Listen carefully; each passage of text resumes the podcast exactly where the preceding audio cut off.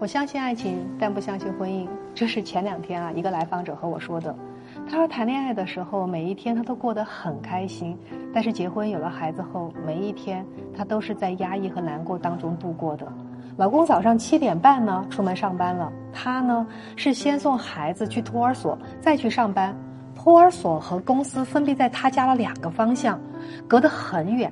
早上七点出门送孩子，他要十点才能到公司，然后开始一天的工作。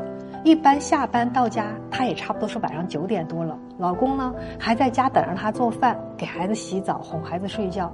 他问过老公，为什么他不能做个饭把孩子哄睡着？她老公呢就一句话：我不会。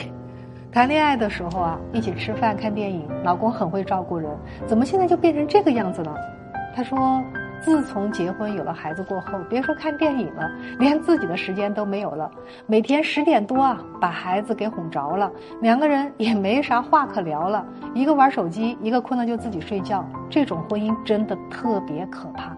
他一边在说这个话的时候，一边在落泪，直到哽咽，说不出话来。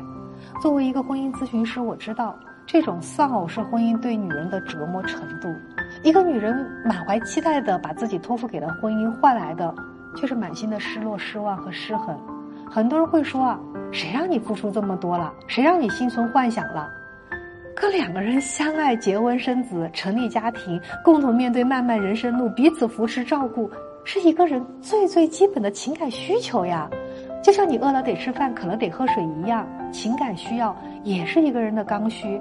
可很多女人结婚后，连最基本的情感需要都没得到过，所以真正有问题的，不应该是那些相信婚姻的人，而是那些用不参与的方式去破坏婚姻的人。你们说是吗？